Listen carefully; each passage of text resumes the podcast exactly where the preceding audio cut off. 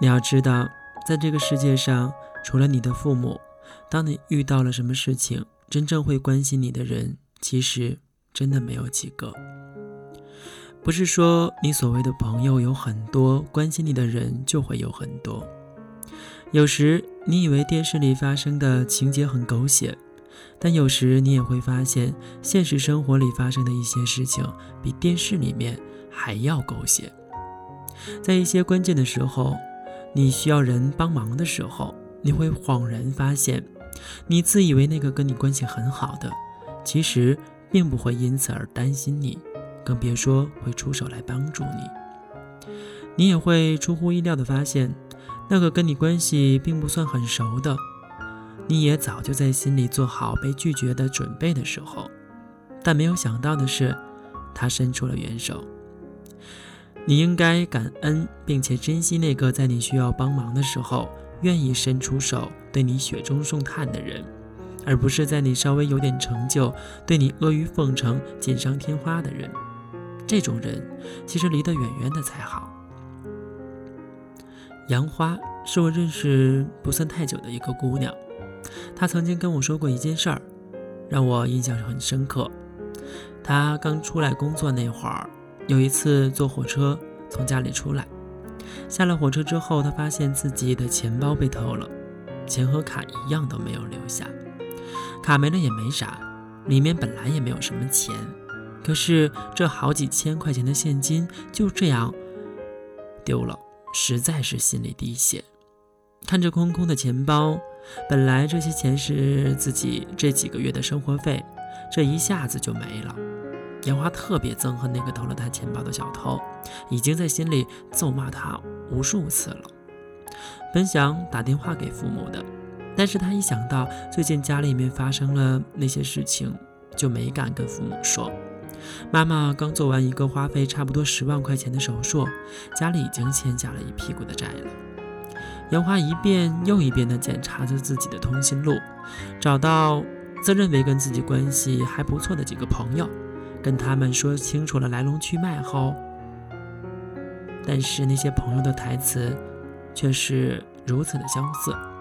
杨花不好意思，我也帮不了你什么，你自己再想想其他的办法吧。拨通了一个又一个的电话，听到一声又一声的拒绝，杨花说自己当时根本就不想再往下打了。后来他在通讯录里看到了一个不算熟悉的名字——菲菲。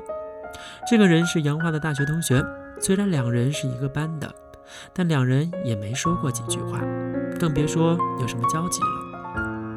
但杨花也实在是没得选了，只好死马当活马医，试试吧。拨通电话的时候，杨花内心异常的紧张。喂，是菲菲吗？嗯嗯，是我。我是杨花啊，我今天钱包被偷了。我杨花，你怎么那么不小心？你要多少？我前几天也刚买了些比较贵重的东西，所以一千块钱以内我还是可以借给你的，超过一千的我就没有办法喽。杨花说：“当时听到菲菲这样一说，真的眼泪就快掉下来了。她内心真的有一种从未有过的感动。最后，杨花是从菲菲手里接过一千块钱的。熬过了那段艰难的时光，杨花说：‘我永远都记得菲菲当时跟我说的每一句话。’”我也会记得，在我最需要帮助的时候，当初那些自诩跟我关系很好的人，都选择了让我自生自灭，或者认为我很坚强，解决事情的能力也很厉害。他们可以不帮我，也可以拒绝我的。但这些我一直认为关系很铁的朋友们，为什么连一句担心我的安全的话都没有呢？或者会问问我你接下来该怎么办的？怎么办的？安慰的话，也可以呀。也是因为这一千块钱的关系，杨花和菲菲这对在大学关系很漠然的同学，后来却成为了非常非常好的朋友。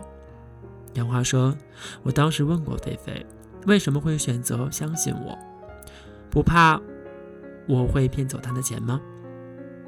我跟他在我大学的时候关系也不算特别好。”菲菲是这样回答的：“因为。”我也遇到过类似的事情，因为当时帮我的人跟我的关系也不算有特别好，所以呢，我理解你的心情。我有过跟你差不多的经历，所以我知道那种心情和感觉。再者说来，我跟你虽然之前的关系并没有多好，但我也还是知道点你的为人的。当时没有机会让彼此好好了解下，现在了解也不算太迟的。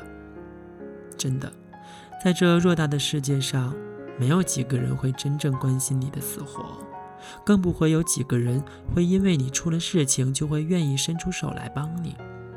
有时候，人性的简单超出了你的想象，但有的时候，人性的复杂也能超出你的想象。有时候你会觉得这个世界充满了爱，有的时候你又会感叹这是一个无情的世界。确实，别人帮你是情分，不帮你是本分，这句话没有错，也在理。但是如果关系都那么好的份儿上，还要处处来计较几分情分、几分本分这些事情的话，也许这关系存在着很大的水分吧。还是好好的去珍惜那个愿意为你担心的人吧。他会担心你的委屈，担心你又逞强了，担心你会不会出什么事情了。他本可以不用操心你的，但是因为他在意你、珍惜你，把你真的放在心上了，才会对你的事情如此的上心。